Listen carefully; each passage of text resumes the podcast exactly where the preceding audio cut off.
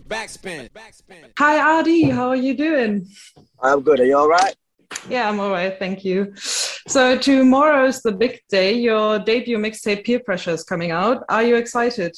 Very excited. I've got a launch party tonight in London, so we'll be celebrating at midnight when it's released on all platforms. And um, yeah, man, we've got a lot of people coming and a lot of people are waiting on it. And it's a body of work I'm proud of. So yeah, yeah, nice. Um, so when did you first start working on the mixtape, and what was the working process? Um, well, obviously, from when we started, I, I always ha- we ha- we always have a, like a, at least a two year plan, and obviously you make one move and it goes in one direction and that plan changes. Make another move off of that, the back of that, and that plan changes. But it was always like we're gonna release a load of singles, and um, then there will be a project coming out at some point. Sorry about the van. Um, yeah, it actually come out later than I expected. We was going to do it at the end of last year, but mm. it hmm. just didn't. It didn't make sense. We wanted to put out more singles, so um, yeah, it was. I was just working on music throughout the year and the start of this year. That's why it's not an album. It's more of a tape of songs put together that still fit and flow and tell a story. And I feel like introduce me more to people who already know me as an artist, and obviously other people who haven't tuned in yet. So yeah, I've been working on it I'd say like about a year. Oh, okay. overall. And uh, the title of the mixtape is like a play on words with peer pressure and pier. And I get the pier part because you're from Brighton. But mm-hmm. what about the peer pressure part? Like, is there a deeper meaning behind it?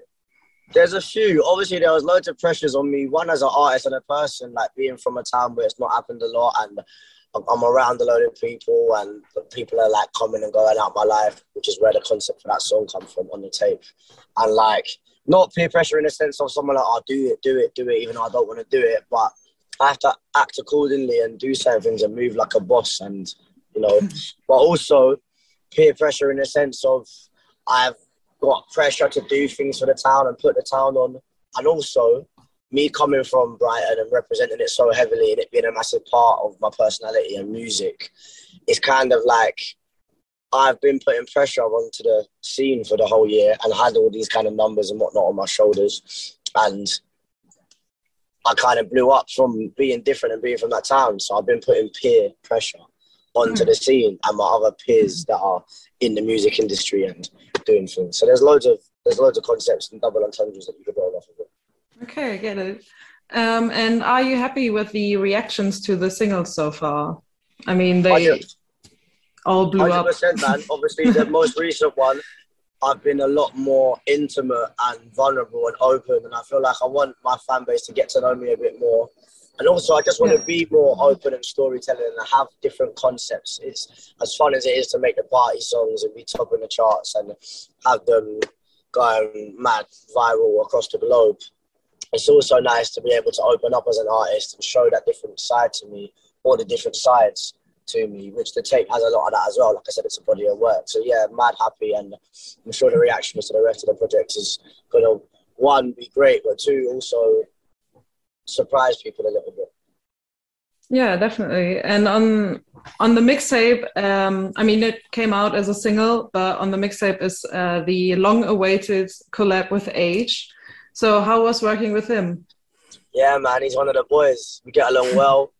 I'm saying we, we gelled kind of from the get go. And in terms of like studio vibe, it's probably the best collaboration I've done, just in terms of like how well we work together. I worked well with all the other collabs I've done as well, but just like we write the same pace and we work in the same way. And there was no like artists are very stubborn and arrogant and obviously revolved around themselves.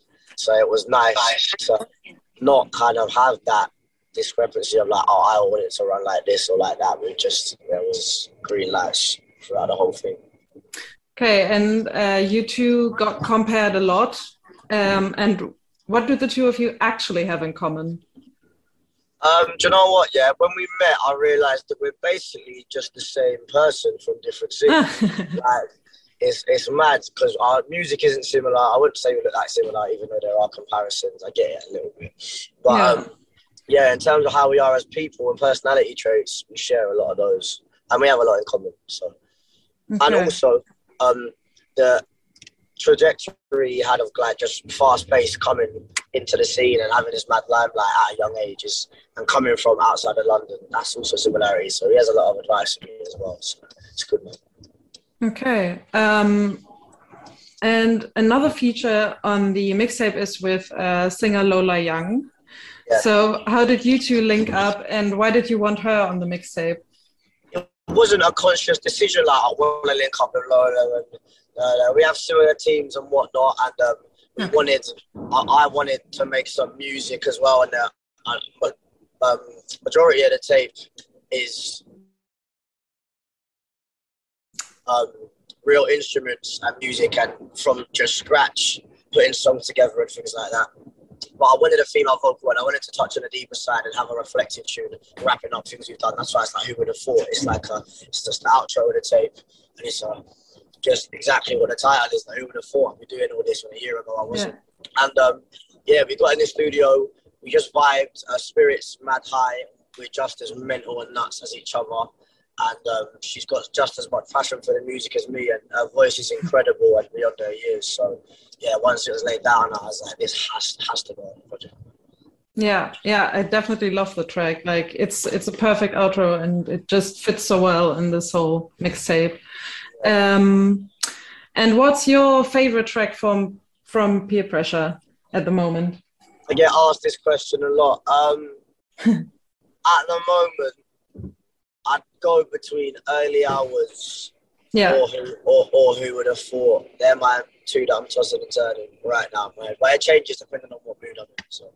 I would actually say that those two are my favorites as well because yeah. they're a little yeah you wouldn't expect maybe these two, and I, I really like them. It was um, a nice change, kind of. Yeah, yeah, it shows the versatility that I have in my look. Yeah, exactly. Um, the, the, artistry. So. Uh, so let's talk about the beginning of it all. Your freestyle Cheeky Bars came out over a year ago in Mixtape Madness and kind of changed your life. So, what were you doing before Cheeky Bars came out, and how did you write Cheeky Bars? a couple things. There was a few things I was doing. Obviously, I was still a teenager. I hadn't completely grown up. I still ain't. I still ain't completely completely grown up. I wouldn't say I'm massively over mature, but I'm mature for my, my years anyway. But um, yeah, so I was doing little dumb things that teenagers do in trouble and whatnot. I was, I'm an engineer, so I engineered cheeky bars myself in terms of mixing and mastering as well as the 6 a.m. freestyle. But I used to do that out of um, the person who's on my right now, his his bedroom. To be fair, we used to have other artists locally come and charge thirty pound an hour and split that fifteen pound each. And I was also working in Amazon warehouse from 10 p.m. till 10 a.m., which anybody who's worked in one of the warehouses will tell you it's torture for one. But um, a lot of the a lot of the concepts and bars from Cheeky Bars got wrote there. Obviously, you're not allowed your phone out in the warehouse because there were addresses on the packages, so I was getting in trouble in that. And I don't want to say too much because Jeff Bezos and them man have got a lot of power, so I didn't really. but yeah, that's what I was doing. Okay, um, and I mean, I've been to Brighton a couple of times, but only did the usual tourist activities like go to the beach and the pier, eat fish and chips, you know. Uh, so, what was it like growing up in Brighton? obviously, I think like no one grows the same way. No one grows up in central London or mm. like the, the, main main touristy. But I didn't grow up in central Brighton, so um, where I grew up as a kid before I turned 13, 14 and went to secondary school, it was um, a smaller town, quite a little way out for me anyway. Obviously, everything looks bigger when you're younger, but from the city centre, like most bus journeys from the other side of town are 15 minutes. It's at, it's at least 35, 30 minutes on that bus from where I was going in. So there weren't that much to do. Much more of a communal area. Everyone knew everyone. My mum grew up there. So if you weren't from there, you might have some negative things to say about it and say it's not the nicest area and blah, blah, blah. But it's just everyone kind of looks out for each other kind of thing. But also, there is a little bit of you know, naughtiness or whatever you want to call it going on around there. But it's all character building for me, and I didn't get myself in too much trouble, in my opinion, anyway. Just the right amount to give me a bit of attitude and and um, confidence in, in what I'm doing and where I want to get to. Okay. Um, and was music always the plan, or did you have other career plans as well? Music's always been the plan from when I can remember. I done street dance for a long time, to be fair, and I was a bit younger. That was something I was mad into, but again, it's all to uh, rap music and things like that. But yes, from when I can remember, someone asked me what I want to be. Even when I was doing that, it was I want to be I want to be a rapper. Innit? From about the age of eight years old, seven years old. Okay. And uh, like, who were your influences? What music did you grow up with? I grew up with a lot of not I wouldn't say old school, old school American hip hop, but like the likes of like obviously Eminem was probably the biggest at around that young age. Um, Lil Wayne, Fifty Cent. My uncle put me onto the game when I got a little bit older. Yeah, so that kind of era of American rap. And when I started saving up pocket money and buying CDs and things like that, that was what I was listening to. Do you remember the first CD you uh, bought? I always get asked this question, and I know it's an Eminem one. It was it was the Carter Four shortly afterwards. That was one of the first. Um, it would either be the Curtain Calls mm-hmm. Eminem's album or Encore. I don't know which oh. way around it was, but like, I used to get pocket money like, every two weeks and save that up and get the album kind of thing. So yeah. Okay. Um, and can you remember, like, when you first got your music money, can you remember the first thing you did or bought with that money? I bought an iPhone. I had a, still had an iPhone, but I had a shit iPhone. So the first thing I done was I bought a phone, and then I went down to a designer shop in Brighton that everyone knows if you're from there called Profile, and I bought myself a Gucci bag that I never went. okay. Um, and what kept you humble, especially in the beginning or when Body blew up and then all the other top 10 singles? Yeah. Um, I'd have to say, one, my team around me, I don't know of anyone else. Like, as, as much as I'm making new business ventures and things like that, I don't. It, necessarily just call someone like that my friends. That's the title that you have to earn. So I ain't mm-hmm. made no new friends. I've been around the same people I've been around the last three, four years. But also my hometown. It's not bougie. It's the most unjudgmental place in one sense. But also if you start acting up and thinking of the shit, it will put you in your place. And we don't really have that where I'm from. So as much as it's exciting that I've come from there and I'm the first to do it in the way that I'm doing it. Brighton is just it's, it's one of them places where it's a mental town anyway. And there's all sorts of things going on, and people getting up to fun things. A city that never sleeps. So, um, yeah, my hometown is a kind of place where I'll always be comfortable there and feel feel safe and welcome. So, yeah, I think if I ended up moving to London, I might have either got too much for me and got a bit attitudey, and people from London, not like they're negative, and I love London in different ways to how I love my hometown. Yeah. But um, it's very different. You don't say thank you to the bus driver too much. You don't really chat to strangers that you don't know on public transport and things like that. It's a little bit less communal in that sense. Okay. And when did you first realize um, like what's happening with your career? Do you even have time to process everything that's been happening the past year? Not really, but if, like if you're asking when was the first time I realized that this is it, this is happening. That was before Cheeky Bars obviously I talk about manifesting a lot. I knew it was going to do well. I knew that was going to be a starter site really, really big.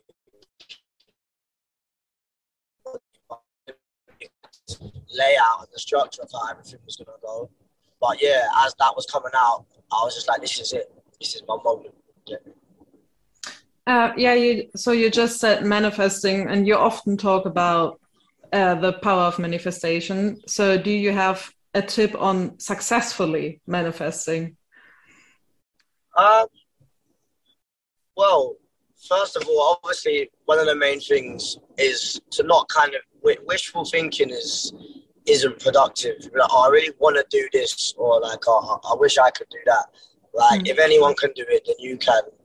And it was always like, I don't want to be a rapper. I'm going to be a rapper.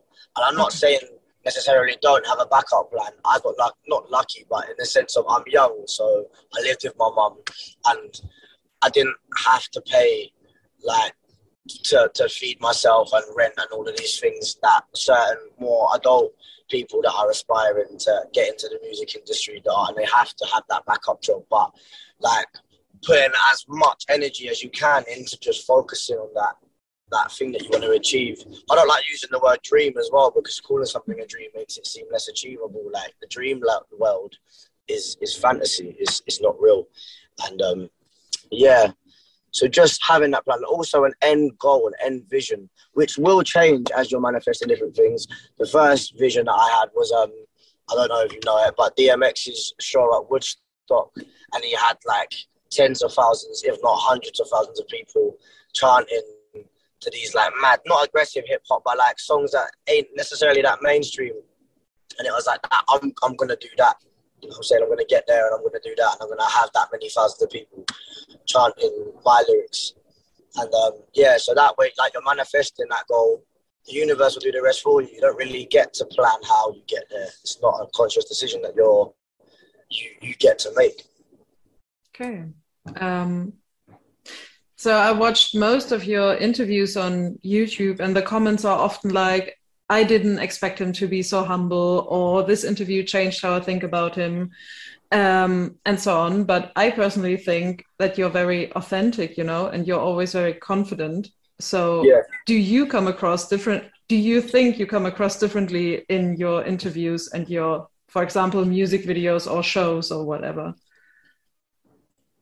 Well, yeah, obviously, uh, an interview is, is more intimate to, not intimate, but you get to know my personality a bit more. An interview is more for like a, a, a not a die-hard fan, but like a real fan or someone that wants to get to know more about me. Not everybody that listens to my music necessarily will call themselves an ArrDee fan or would say yes to the question of would you like to get to know ArrDee more? You know what I'm saying? So, um, and also um, in a lot of music videos, I'm dancing around and performing, and like the, the lyrics are a bit comical in certain lines, and um, it's entertainment, you know. Whereas in an interview or a podcast where you're getting to know more about me, it's exactly that. So I'm not here to just be like funny, and as much as I, I will, I, I can't. If I'm making someone laugh, I'm making someone laugh. It's I do intentionally. You get me? But yeah, that, that's that's what it's for. So I, I open up more and I, I, let people have more of an insight on not like not just me as a person, but my mind and how I think and the behind the scenes of things you don't get to see. You lot, well not you lot, but the fans and the viewers and supporters. You see the end product of a music video or a chart position. They don't see all the business side and planning of things and how it is exactly I've got to where I've got to. So that's what that's what they're for. Okay. Um, so from the outside, I feel like the UK rap scene is more inclusive and supportive than, for example, the German scene. Um, would you say the scene was welcoming and supportive towards you, or are there any negative aspects as well? The scene was always welcoming and supportive, but only to a sense of like, yeah, like he's got this buzz and he's sick and he's new, but like when you start consistently killing it, there's always people that that will get frustrated, like, oh, like he thinks he's sick now, or like they they want you to win, but not win too far, not better than their favorite mm. or something like that. And also, as much as I love the UK, everybody knows I couldn't be more proud to be British and them things there. It's um where we're kind of small, the open mindedness of the majority of viewers sometimes is a little bit smaller than what it could be. For example, in America, you have so many sub-genres under rap, and you can this creative freedom you have out there to do these crazy videos and ideas and marketing schemes and things like that is different. Whereas the UK, um, whatever the sound is that's popping for one, like once upon a time it was garage, and then once upon a time it was grime, and now in this time it's drill. That is kind of the sound you have to stick to a little bit until you've solidified your position in the game. Whereas I feel like in other countries, you can still break through using the exact sound you want to do and doing exactly it, whatever it is that you want to do. So there's that. There is that in that. There's a wider population of more sheep-mindedness, if that makes sense. But there's not too many negatives, and I'm.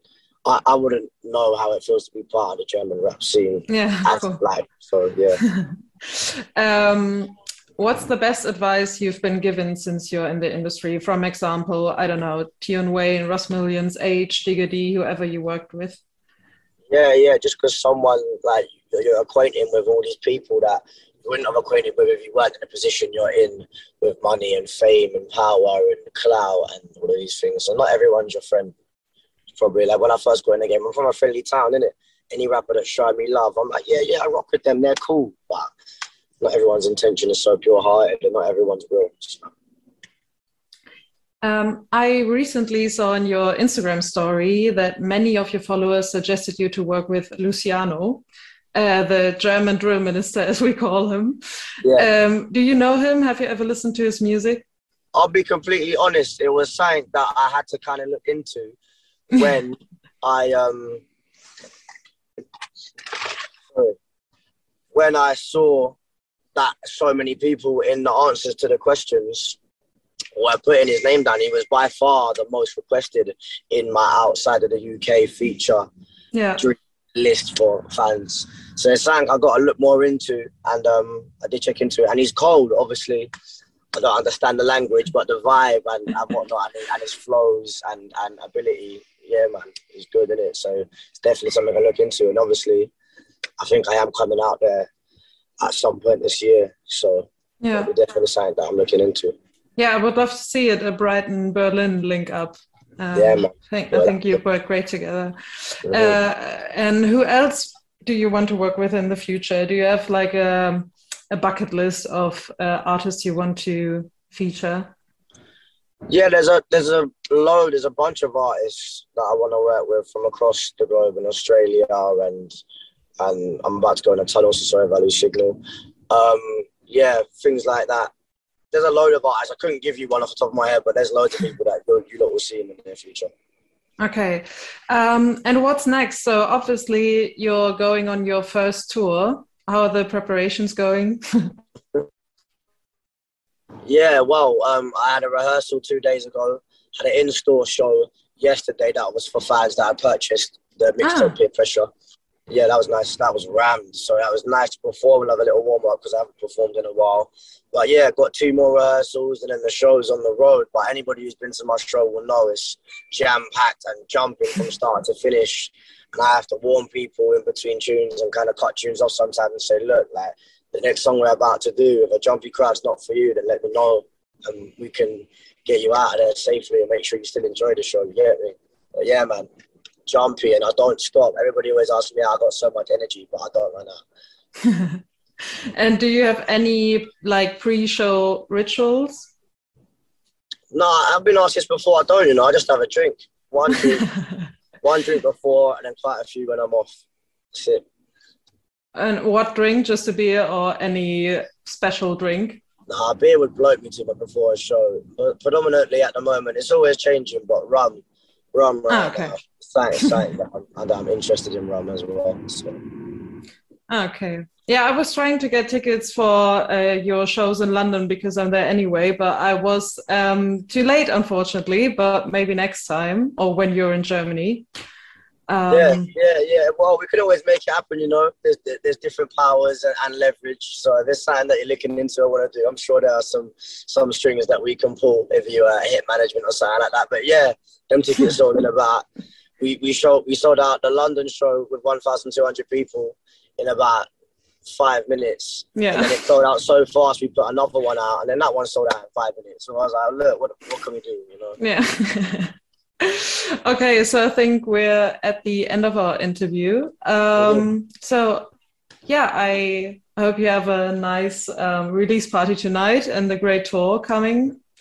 And uh, yeah, thank you so much for the interview. I appreciate it appreciate you having me on. I hope you enjoy streaming the tape. Yeah. Backspin. Backspin.